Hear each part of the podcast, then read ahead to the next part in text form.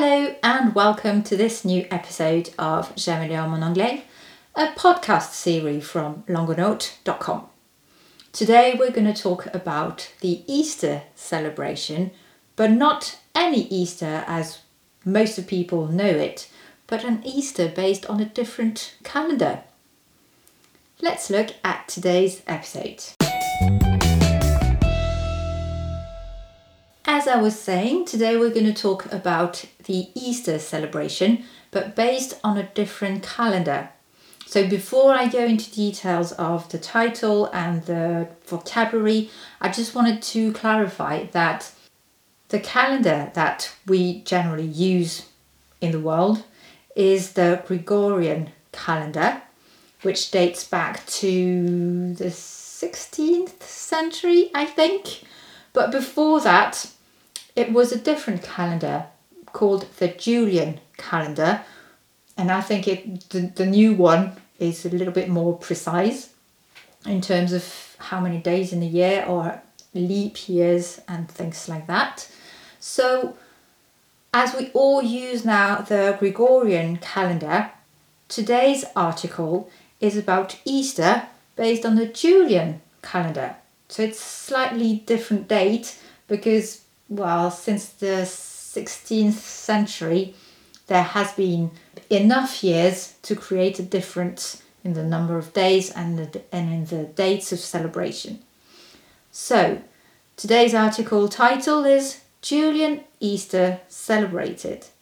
This article dates back to 2005. I haven't made any cut, but if you want to read it on Wikinews, then you'll find the link on longonote.com as usual.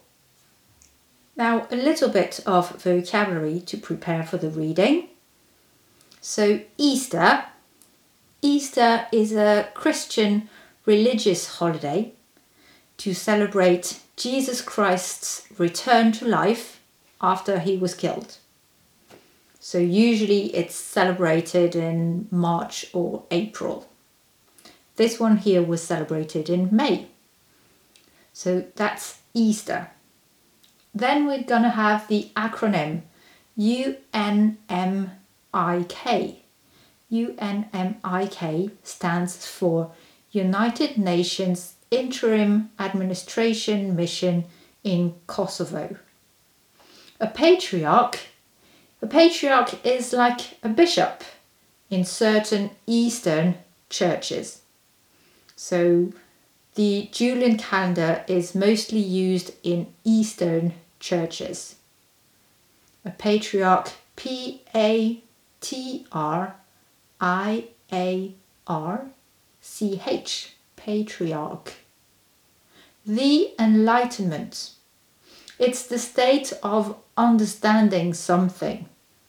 Enlightenment, E N L I G H T E N M E N T, enlightenment.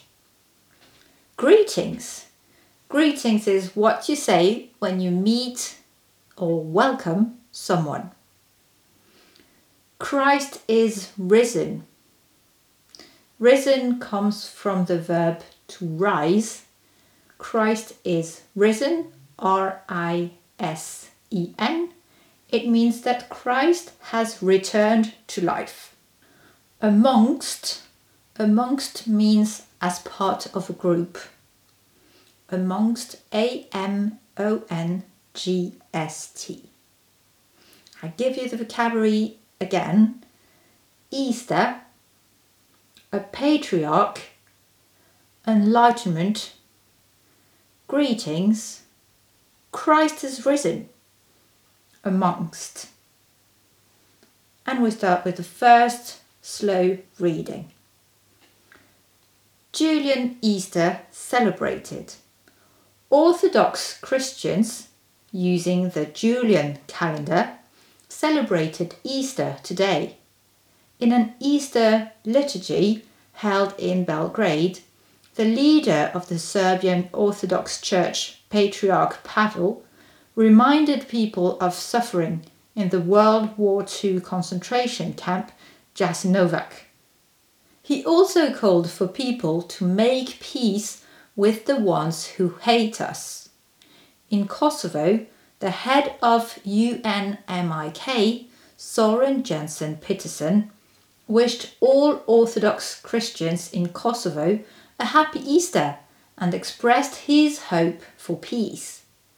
The President of Russia, Vladimir Putin, wished a happy Easter to all Orthodox Christians and all citizens of Russia. He said that Christians of Russia work on enlightenment, participate in realization of social programs, and have an important role in preserving the tradition of good relationship with neighbors and mutual aid. The Patriarch of Moscow, Alexei II, exchanged personal greetings with Putin. Pope Benedict XVI greeted Orthodox Christians with Christ is reason. He called for unity amongst Christians in his first Sunday Regina Caeli message.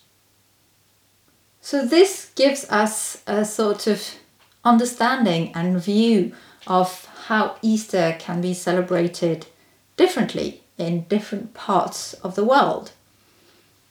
What I would recommend if you want to pay attention to some details, you can try to get the name of different people. So we have the name of the patriarch of the Serbian church, the name of the patriarch of, um, where was it? The church in Moscow, and then the name of the head of the UNMIK, which I remind you is United Nations Interim Administration Mission in Kosovo. So, the name of this person, you can try to pay attention to these details. Before we continue, I just wanted to say that if you enjoy this podcast, then let other people know about it. You can share it with your friends, with your colleagues at work, why not? You can talk about it on, I don't know, social networks, for example, on Facebook, why not? And also, if you like, for example, these episodes all in English, or if you like the travel episodes, or if there, there's anything that you think could be improved, or any recommendation that you have, you can contact me on the contact page on longonaut.com, on Facebook, and on Telegram. I think that's about it. Instagram as well. So you have plenty of ways to get in touch with me I would love to hear from you, so please don't hesitate. I always respond to messages. Right, let's move back to today's episode. I give you the vocabulary again, then we will have um, slightly faster reading of the episode. And as usual, we finish with a question, which here is not about opinion or anything, but you're going to have to try and explain something you know, but in English. Imagine you have to explain it to someone. Right, vocabulary first. Easter. So, Easter is the Christian religious holiday to celebrate Jesus Christ's return to life after he was killed. A patriarch, it's a bishop in certain Eastern churches, so it's like the head of the church. Enlightenment it's the state of understanding something. Greetings is what you say when you meet or welcome someone. Christ is risen, it means Christ has returned to life. Amongst is a way of saying as part of a group, in a group, amongst. Okay, let's go with the second reading. Pay attention to names or the names of people and imagine you have to tell that story to someone, someone who doesn't know about the Julian calendar or the Orthodox um, Church Easter. How do they celebrate? Julian Easter celebrated. Orthodox Christians using the Julian calendar celebrated Easter today. In an Easter liturgy held in Belgrade, the leader of the Serbian Orthodox Church, Patriarch Pavel, reminded the people of suffering in the World War II concentration camp Jasenovac. He also called for people to make peace with the ones who hate us. In Kosovo, the head of UNMIK, Soren Jensen Petersen, wished all Orthodox Christians in Kosovo a happy Easter and expressed his hope for peace. The President of Russia, Vladimir Putin, wished a happy Easter to all Orthodox Christians and all citizens of Russia. He said that Christians of Russia work on enlightenment, participate in realization of social programs, and have an important role in preserving the tradition of good relationship with neighbors and mutual aid. The Patriarch of Moscow, Alexei II, exchanged personal greetings with Putin. Pope Benedict XVI greeted Orthodox Christians with Christ is risen.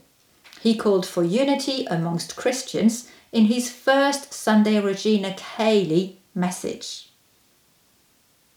Now, here is my question to you Can you explain in English how our calendar system works?